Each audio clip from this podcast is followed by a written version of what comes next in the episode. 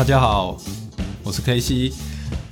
今天是我们虎年开春第一集的节目，所以我们今天有特别来宾，就是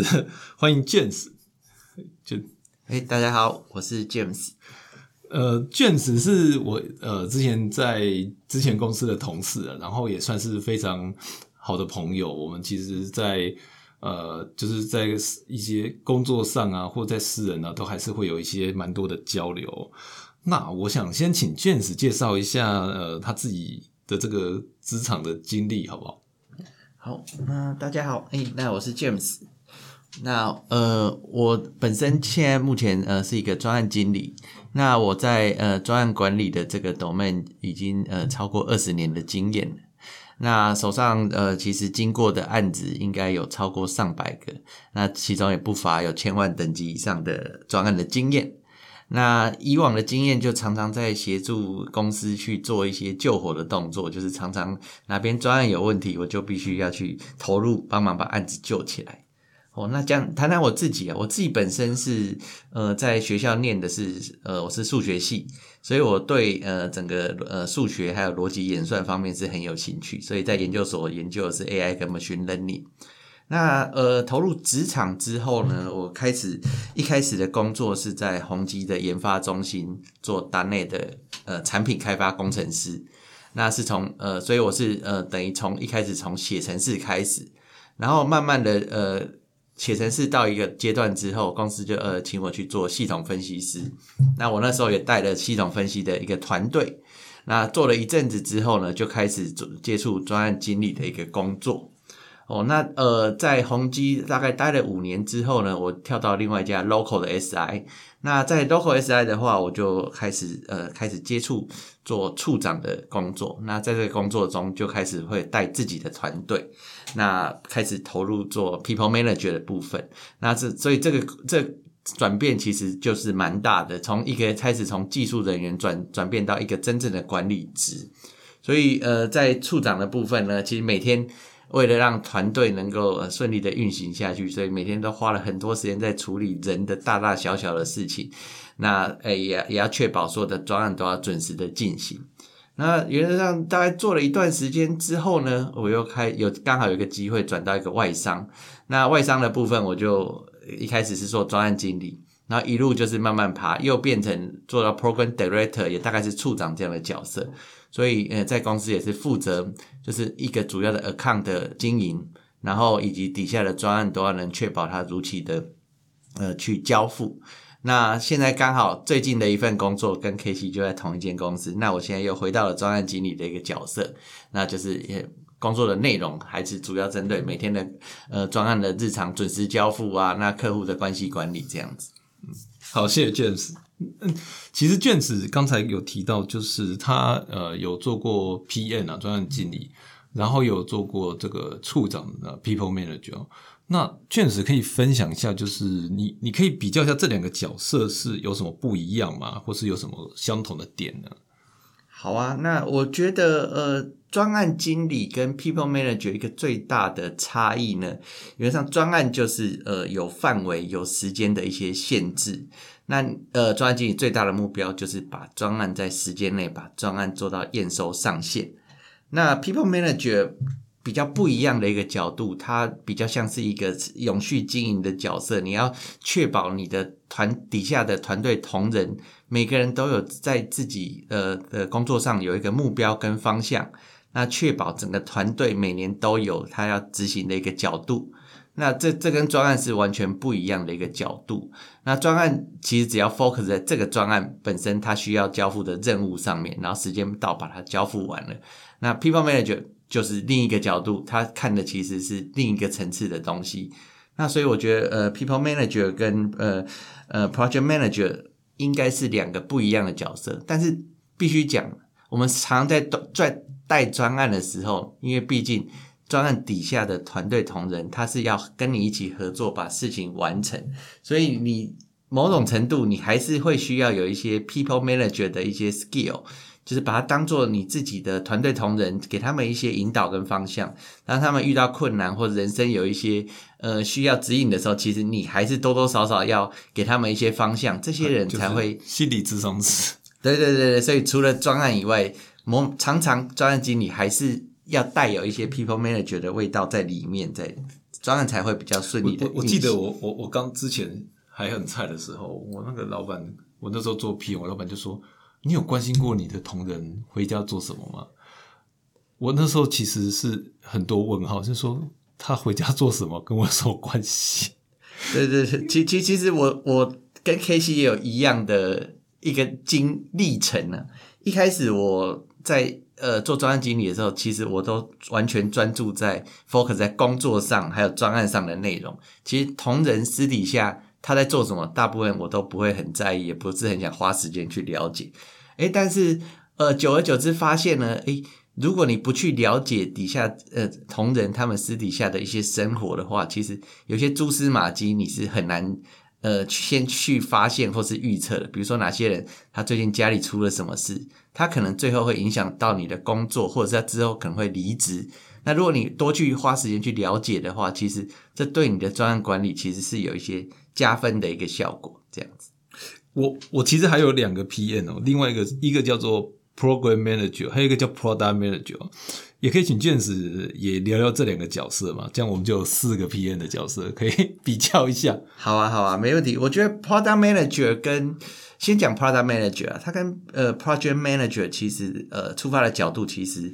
呃有相似的地方，也有不同的地方。Product Manager 原则上它需要的是呃管理整个产品的呃生命周期，就是包含一开始从开发到呃产品的浪服务的浪取，以及到之后产品的 roadmap，你其实是要完整的一个生命周期的概念，就是呃从从一开始呃专案呃应该说产品出来到上市到未来的计划，这个其实是要你在你心中是要完整的步骤的。但是专案经理其实并没有这么完整的一个 view，因为专案经理呃大部分如果你是 pure 的管理一个专案的话，你就是只要 focus 在这个专案的成败，你只要确定在这个时间内这个案子能交付的东西能完成就 OK 了。好，但是我我觉得呃在在 program manager 他的 view 又是更不一样的，他其实又有点比较超然的角度在看这些事情，因为呃他跟呃，project manager 最大的不一样是，project manager focus 在眼前的专案，但是 program manager 他看的是一个呃长期永续经营的一个角度在看多长啊？对，我觉得这个其实呃，原则上比较像是在呃跟客户建立一种长久的合作关系，因为 program manager 看的不是只有在单一专案，他其实在客户跟客户谈的是一个长远的合作计划，可能他谈呃讨论的是一个五年的合作计划，那在每一年他会分成不同的小的 project 去执行。一步一步的去帮客户把整个他想要构建的蓝图做出来，所以我们常会跟客户谈谈的是一个未来的梦想。那呃，这个 pro program 执行完之后，对公司带给公司的 ROI KPI 是什么？那这个东西是专案经理一般通常不需要去 care 的，专案经理就 focus 在当下的交付就好了。所以我认为 program manager 呃，他的角度是完全不一样。我记我我我自己的感觉是说，呃，是不是本土的公司比较少 program manager 这种角色？如果你是足够大的外商，我我举一个例来讲，可能像这种电信设备上，比如说 Nokia，它可能一个产品周期可能是十年啊、二十年，这种是不是就会比较适合 program manager 这种角色？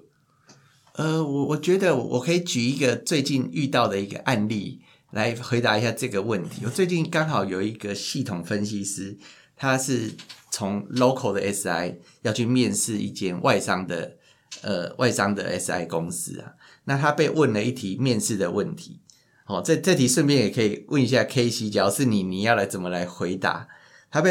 问到的问题是：哎，如果你今天遇到一个很难搞、天马行空的客户，那你要怎么处理这样的状况？嗯，这这一题 K C 我们没有蕊过，但是我觉得可以让你想一下，假如是你，你今天我我我要看一下心里的答案是说我赶快离职，我要做这跟李浩跟李浩这个做什么呢？但是可是你可能我觉得天马行空的客户要先看他是哪个等级了。老实说，如果说你今天是一个呃对口，可能是一个工程师，结果他再怎么想，其实就是就是这样，这个就比较。就是说，你可能不会花太多时间在上面，但是我觉得有的大老板会 think big，plan big。所以，如果说你今天能够从一些比较专业的角度去帮他去规划出一些蓝图，我觉得会是一个 win win 的状况。他可能会呃知道说，哎，那如果跟你合作，你你是可以做这件事的。嗯哼，哎，就是说。比如说，好，我我我跟一个大公司来合作，那这个公司合作，它可能是，比如说我跟卷石你合作，你卷卷石他可以帮我做专案，做的再好，可是他毕竟就是对你这个公司，好，比如说你你对一个，比如说 IBM 好了，但是你本身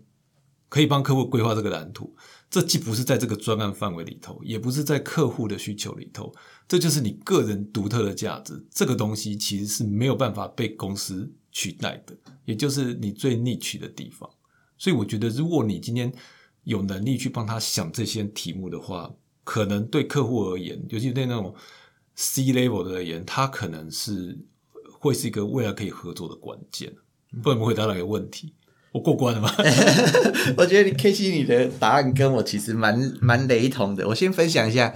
呃，我我认识的那个朋友，他是怎么回答这一题的？因为他的角色其实一直都是做系统分析师跟比较小的专案的经理的角色。他的回答是告诉我说：“诶，他会先跟跟客户把 SOW 专案的工作计划书先拿出来，然后跟他们逐条讨论说 SOW 上面写说专案的范围是什么。而你提的如果超过了这个范围，他就要 reject 他，告诉他：诶，这不是你在这个专案可以做的。”然后他就告诉我：“哎，我这样的答案是对的吗？” 然后，呃，我我当下其实我我我听到这样的答案，听到这样的答案，我觉得，哎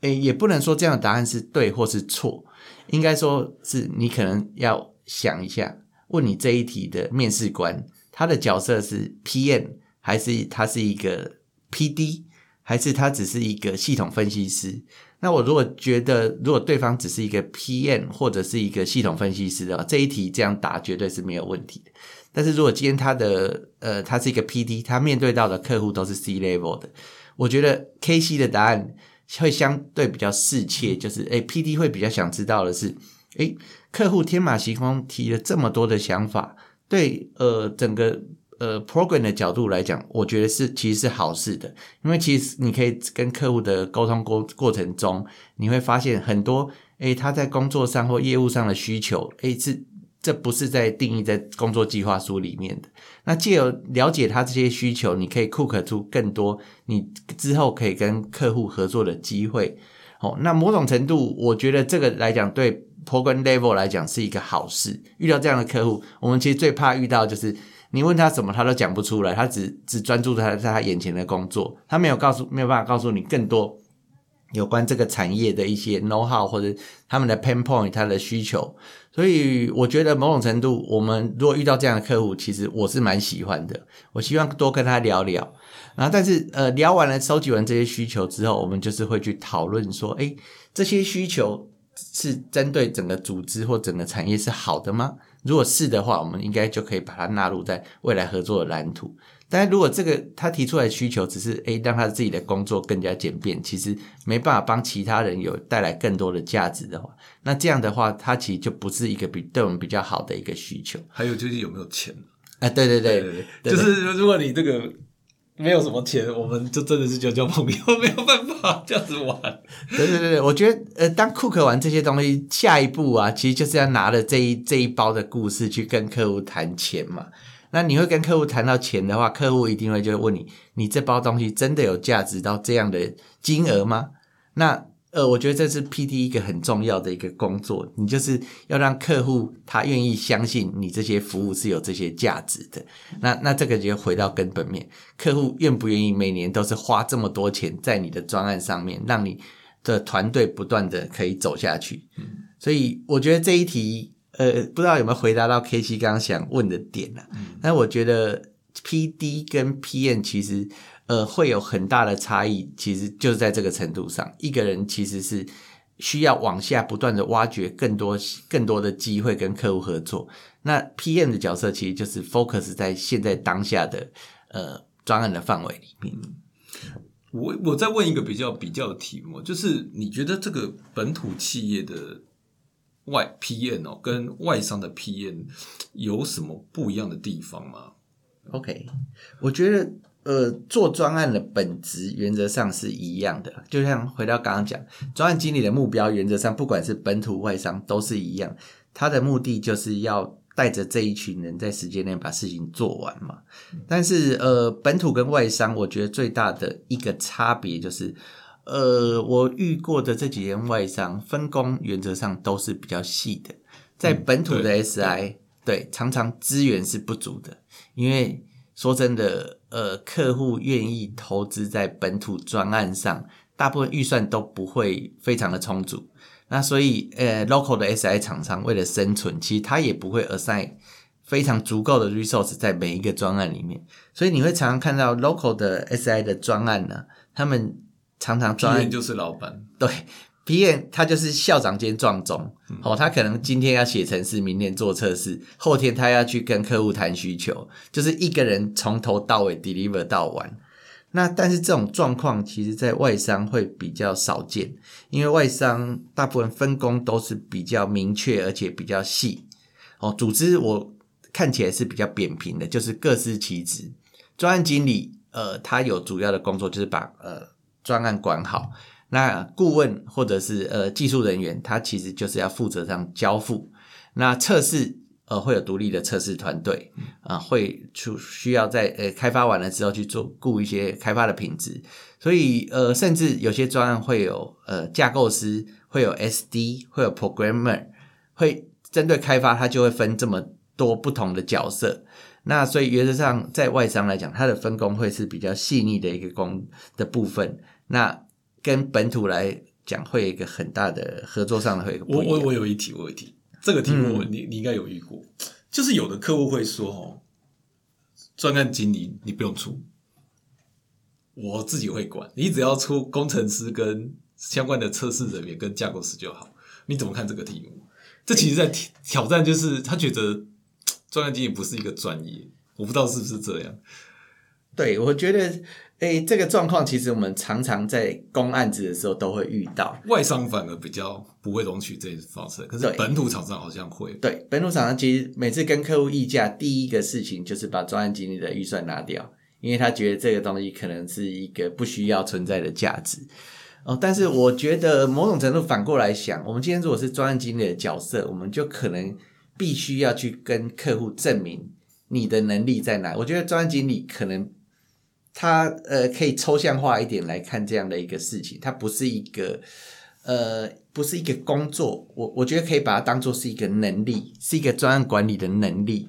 哦，你有这个能力的话，你就有办法去 drive 事情能够驱动。那有的客户他觉得不需要你这样角色，没问题。那我们可以跟他试试看，那没问题啊。我把所有工程师电话给你，你有机会能够叫得动他把事情做完，那当然是最好的。那通常客户听到这一段，他说啊没关系啊，那还是你来处理就好，因为但他还是不付这一段的钱。对对对，那那通常遇到的状况就是，我们想办法把专案经理的钱塞在别的地方，然后让这个账面上看起来更平衡，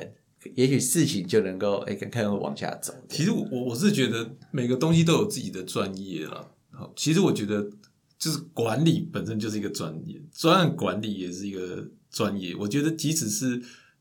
做 people manager 的人，也不一定能够管得动专案。其实还是要看你在现场跟跟就是这些客户跟你 member 这种磨的这种状况，其实是是是很吃你这种临场处理问题的能力的。对，我觉得 K C 带到了一个点，我觉得还蛮有意思的，就是专案经理有分为软实力跟硬实力。嗯，是哦，硬实力的部分其实就是包含呃，我们现在在常在 PMP 里面诶看到的那那个部分，诶，它需要考的诶什么知识领域啊，那些专案管理的那些方法论，那个我觉得它都是可以透过教科书或者是呃一些呃资源是可以学习得到，但是我觉得比较难的一个是软实力的部分。在专案经理，我觉得需要的一个软实力就是你的沟通协调，尤其是在人的部分，这部分你要有有这样的特质，能够去 drive 人，其他的人让大家愿意帮你做事，啊，然后愿意在时间内帮你把事情完成。你要有这样的能力，这个是相对相很重要的一个部分，就是你的软实力的部分。对，再再挑战你一题。刚刚讲的硬实力，就是我我记得好像之前常常会有一个一种题目，就是说，请问你们觉得专案经理会要会写程式吗？嗯，有这种题目对不对？我记得很有一有一阵子，常常有人在挑战这种题目。专案经理应该要会写程式。对对。其实我觉得这一题啊，以我跟 K C 的背景，我们都是开发出身的，对，所以写程式对我们来讲，虽然已经很久没碰，但是基本的那个逻辑能力啊，或是这些简单的 P O C，我觉得对我们来讲都还有机会可以做得到。像我前一阵子还在帮诶部门的其他同事写自动打卡程式，哦，就是那时候公司前前前前公司不要讲哪一间，刚好在推打卡制度，然后全部人都很头痛。啊，为什么公司要这样限制我们上下班的时间跟地点呢？然后我那时候其实就偷偷的帮大家写了一支自动打卡程式，虽然这个程式后来没有正式的商用服务跟大家收取费用但是对我们来讲就是一个练习。那我觉得某种程度的呢，专案经理。诶，要有呃技术的背景是比较好去管理，因为我们现在带的专案会被糊弄啊。对对对，我们带的大部分大部分都是这种开开发型。会不高兴，可是你知道，有时候大家会糊弄皮也会觉得说啊，就是这样子啊，这不是办对对对对对，他常常就是诶，专工程师他就会为了便宜行事嘛。那他就会告诉你这个东西啊，没办法处理，这个技术上是有难度的，没办法处理。但是专案经理你要有能力去判断说他的回答是真的还是假的。我觉得有技术背景是很重要的。所以呃，你也但是周遭其实很多的专案经理他还是只做纯管理，他不去 care 技术细节。当然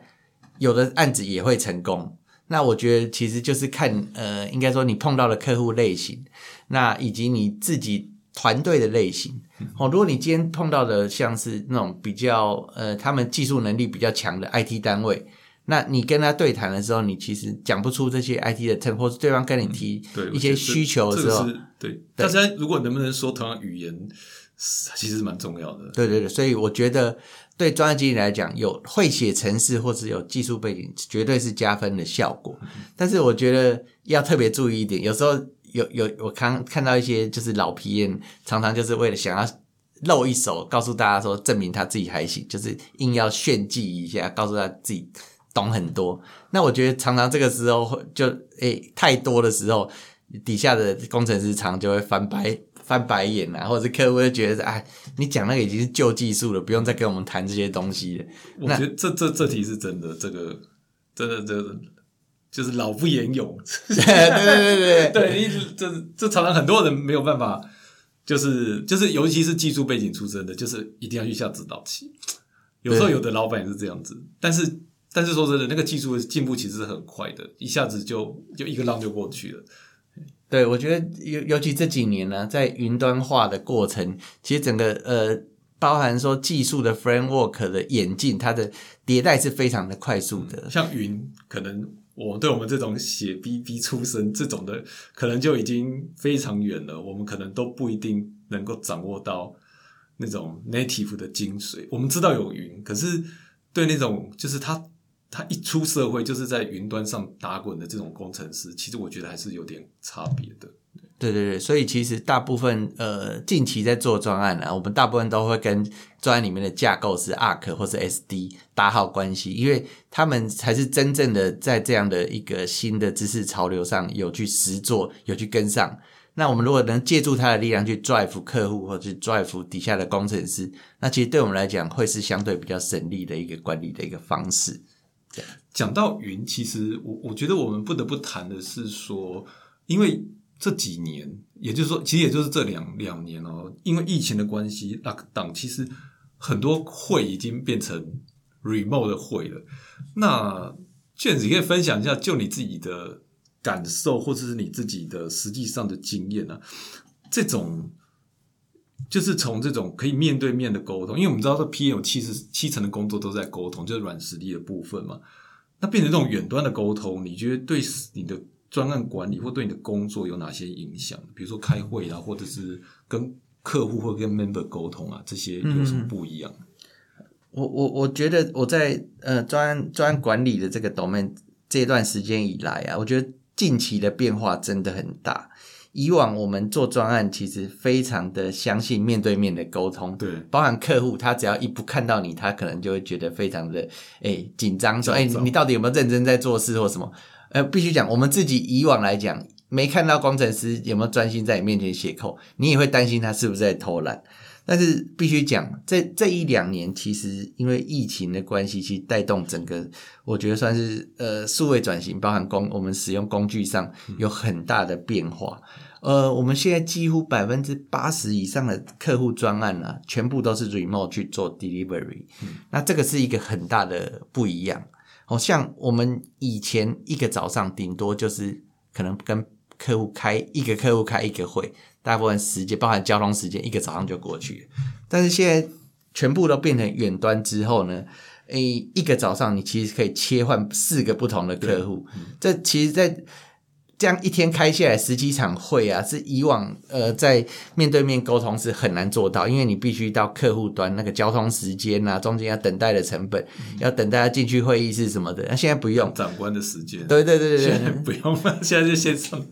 现在所有都是透过 Teams 的。那客户端那边我们是可以快速的做切换。那包含内部的沟通，我觉得相对也会比较有效率，因为现在呃公司常常你在 support 你专案的那些顾问工程师都是来自不同的国家，那他可能诶跟你沟通就变得没有办法诶面对面。那你本来就不能面对面，对对对，在大陆或者在印度的的这些工程师本来就不能面对面的，对对对，那应该没有什么影响。对对，实物上对远端的这些原本已经合作的远端团队是没有太大的影响，但是你现在挑战是你的客户是远端的，你的开发团队也是远端，包含你自己都在远端，那你怎么样在这样完全看不到东西的情况下，你还要确保这些专案能够如期的进行？那我觉得这个相对对专案经理来讲，沟通的成本的确是，呃，尤其是内部的沟通，你光内部要达成共识，你的团队可能来自不同的地方，你要把这些人集合起来，那讨论一些事情，我觉得工具相对是很重要。像现在 Teams Teams 就很方便，你需要找哪边不同的人负责什么样不同的事情，把它全部拉在一个 Teams 的圈哦，直接在这边大家把事情讲开了，这样可能。工具在我们呃工作上的协调是帮助很大。可是这真的讲得开吗？其实你刚刚讲到效率啊，我我我我我一个不同的看法是这样：的确，我们抠一个会的成本降低了，可是因为抠会的成本降低了，大家就会滥用这种成这种低成本，就是像说，比如说你吃到饱，你就是暴饮暴食乱吃一通，也你就是可能就是去拿了寿司，就只吃了鱼。就不吃饭，就是就这样。那很多人就是因为现在开会就是只要发个 Teams 你就开了，可是你有时候不会很珍惜别人的时间，所以我自己其实觉得呃效率可能没有提升，或者是说效开会的效率提升，但是效果没有提升。我不知道你的看法如何？哎，我我觉得这个效效率跟效果可以分两个角度来看哦。从公司的角度来看呢。呃，疫情前跟疫情后，其实我们可以看到是公司的管理成本似乎可以有效的降低。比如说管理成本，你你是指哪一块？比如说呃，公司的办公办公室的租金呐，水电的瓦水电瓦斯的部分，诶，因为人员到公司的比率变少了嘛，其实办公室的区域可以不用再像我们以前是租了一整层的办公室，然后现在发现其实一半都可以不用去使用，变成 mobile office，那。诶，另一个就是诶，到客户端的计程车的成本，以往其实计程车成本在公司成本占的是很高的比率。现在如果能够远端开会不用去的话，其实这个成本对公司的角度来讲，他是觉得有效的下降。那反过来看看绩效的角度，经过了这一段时间疫情来讲，诶，我们 deliver 最后产出的结果有变差吗？看起来好像也还好，似乎所有的案子也都是在时间内有完成了。那但是这是这是从公司的角度来讲，的确是这些管理的成本是也能有效的降低。但是专案经理本身来讲，诶，我自己的感受就很深。其实我的沟通成本，说真的，花了应该是提个拉高，应该是拉高蛮多的，因为很多是，诶，中国人常说见面三分情，那你现在没办法见到面，只能透过声音的情况下，你要去判断一些事情到底是不是呃能够执行成功，那其实是需要花更多时间去 verify 的。对是的对，所以从专案经理，你必须花更多时间跟大家开会，包含客户，包含内部的团队，这个时间成本的确是增加的。但是呃，有了好的工具，它其实是能够协助你有效的去把这些事情。我其实对这个事情有问号的。其实你有时候在开会，就是那种大对头的会，尤其是接近中午啊或傍晚的，就是你会发现炒菜的炒菜，煮饭的煮饭，各种切菜声音，就是就是你就知道说很多人其实就是他可能在做别的事情。那当然你也不能说他不专心，可能他已经心手合一了，就是说他这可以一边煮饭一边切菜一边跟你谈事情。但是你多少会觉得说有个问号是说，哎，第一个就是你真的有专心听吗？然后再第二个就是说，你有尊重其他的人吗？我觉得这这个也是一个，你知道你可以感受到嘛，对不对？然后可是你要大家开视讯，可能很多人又会觉得不自在，哎，对啊，我觉得其实这某种程度变成 work life balance 的一个结果了，你知道吗？这没有 balance，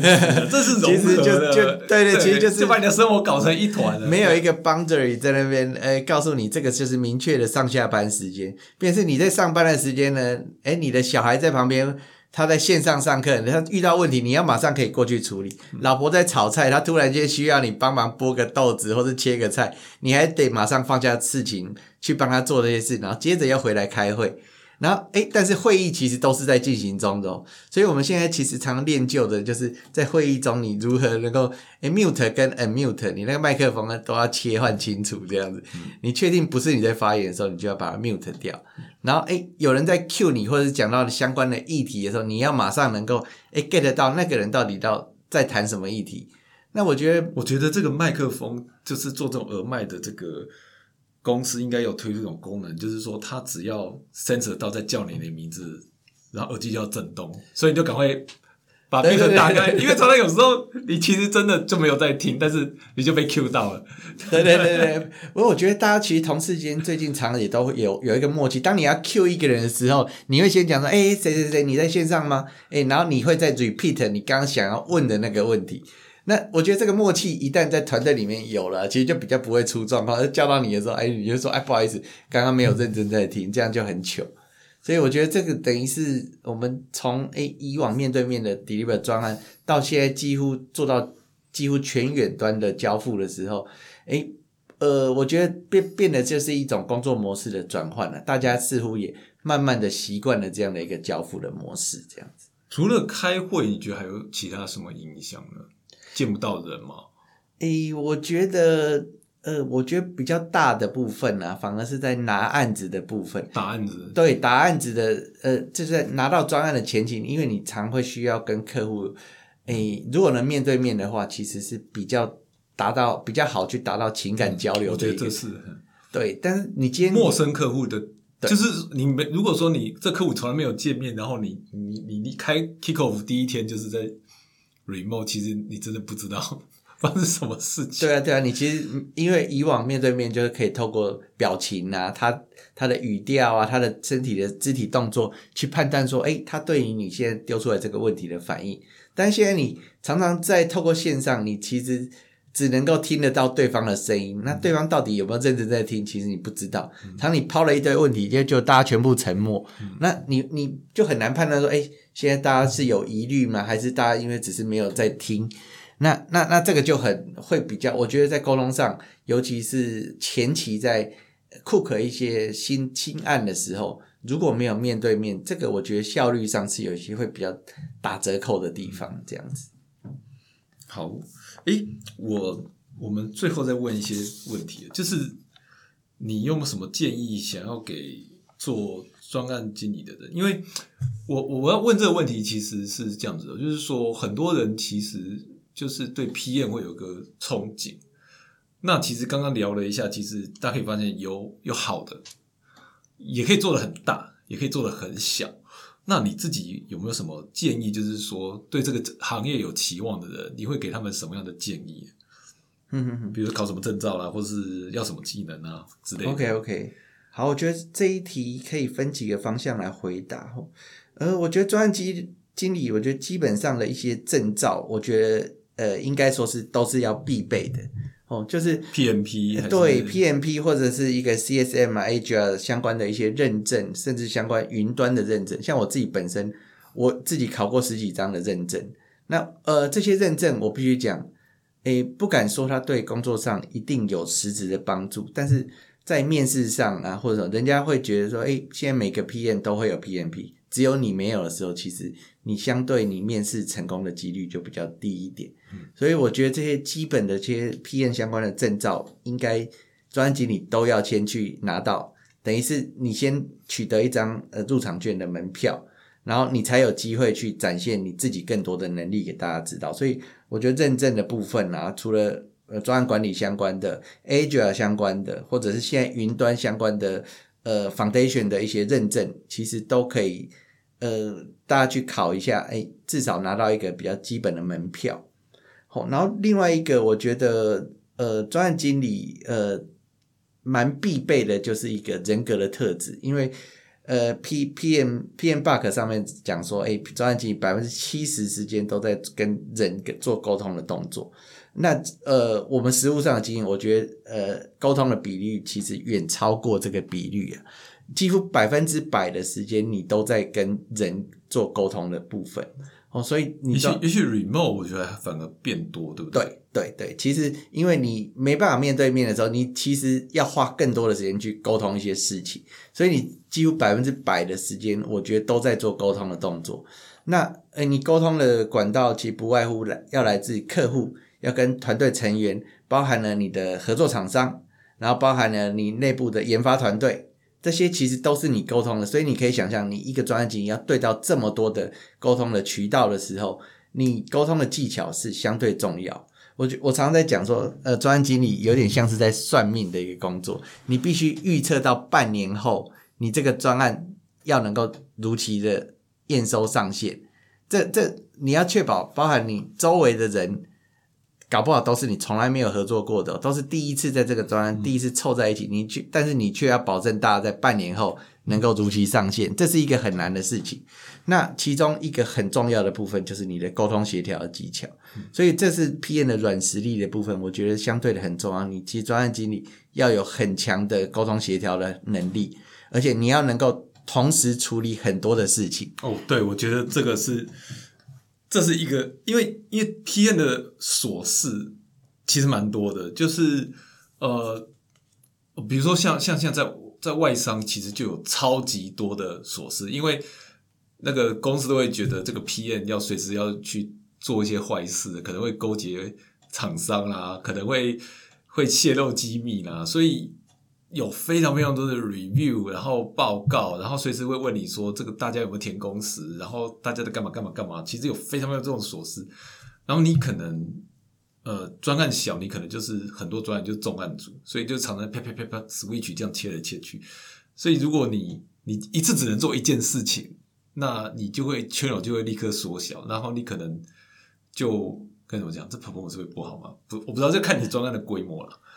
对，我觉得，尤其当你今天跨多个专案的时候，其实你你那个需要能够在很多事情中不断跳跃的那个能力相对很重要，而且你跳完之后还要能够回得到你原本的主轴。哦，像我之前在上半诶去年下半年的时候，其实一次接了六个案子。我在六个案子中，每一每一个案子里包含客户、包含公司的系统、包含你的团队成员，你都要分得清清楚。今天你在跟 A 客户讲话。然后，哎，你回到内部团队，那 A 客户对应到 A 是哪些团队的顾问，你都要在脑中非常的清楚。然后哪些的，呃，其实不止沟通的部分，你时间的维度也都要记得很清。每个案子在什么时候要上线、要交付、要测试，你都要记得清清楚。在这个之前，你要提醒大家，哎，要准备好，哎，要测试的工作文件要准备好啊什么的。所以，我觉得专案经理某种程度，你呃多功能能力相对是很重要的。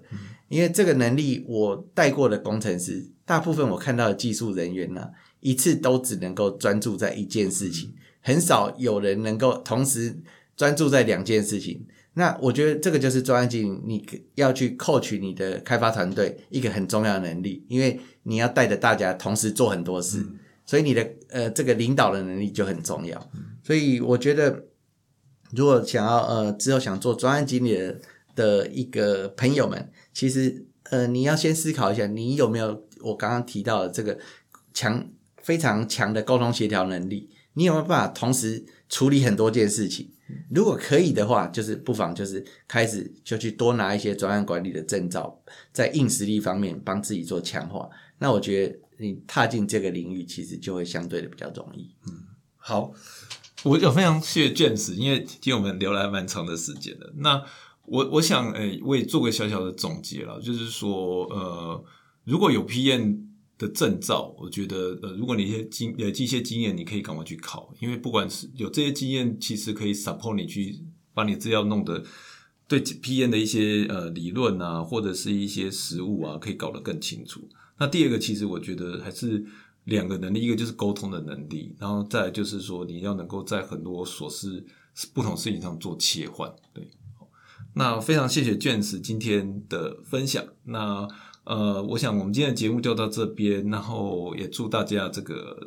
新年快乐，虎虎生风。James 要不要祝福一下大家？这这这最重最重要的是 PM 是什么事情呢？没有没有，我觉得最后我祝一下 K C 的那个 Podcast 的频道能够收听的收听率越来越高，这样大家能够借着这个节目呢，学到一些诶我们在专案管理上的一些经验啊技巧啊，然后诶也欢迎大家一起加入这个专案管理的这个环境，这样一起为这个 domain 来做一些努力，这样。好，那我们今天的节目就到这边哦。如果呃大家有任何想要了解或者呃想要这个听的这个题目，也欢迎大家留言给我们。我们今天就到这里喽，谢谢大家，好，谢谢大家，拜拜拜。